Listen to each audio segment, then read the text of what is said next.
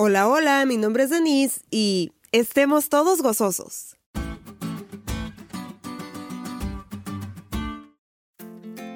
¿Alguna vez alguien te ha contagiado su alegría?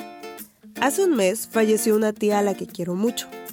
Justo en esos días, una de mis mejores amigas vacacionaba en uno de mis lugares felices. Le pedí que no me dijera nada, solo que me compartiera fotografías de su viaje para disfrutar con ella. Y eso es lo que hizo, y así fue pude disfrutar el viaje de mi amiga a través de su experiencia. En cada foto que me enviaba era como si yo pudiera estar ahí y eso le trajo gozo a mi corazón, aún en medio del dolor. Hay gente a la que vale la pena tenerla cerca para que te contagie el gozo de su corazón, a través de su presencia, de sus experiencias y hasta de su risa. Y la Biblia tiene una galería de gente que nos quiere compartir el gozo en su máxima expresión.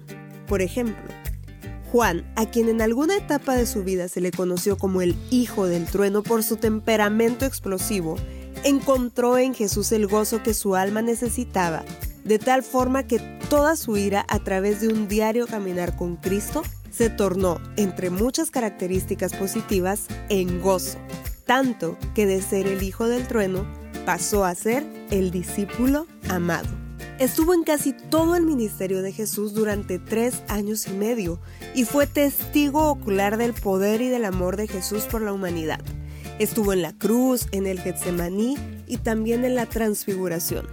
Si alguien puede hablarnos de Jesús, ese definitivamente es Juan. Cuando lees la Biblia puedes encontrar fotografías del viaje de Juan al lugar más feliz del mundo, los pies de Cristo y llenar a través de su experiencia tu corazón de gozo, incluso en medio del dolor. Como alguna vez escribió Elena G. de White, cuando la luz del cielo resplandece sobre el instrumento humano, su rostro expresará la alegría del Señor que mora en su alma.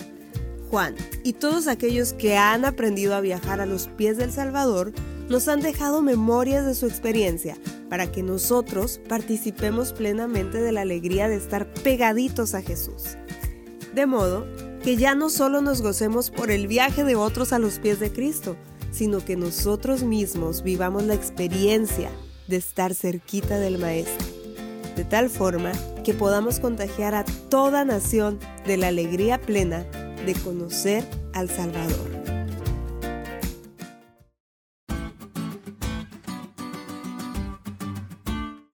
¿Te diste cuenta lo cool que estuvo la lección? No te olvides de estudiarla y compartir este podcast. Es todo por hoy, pero mañana tendremos otra oportunidad de estudiar juntos.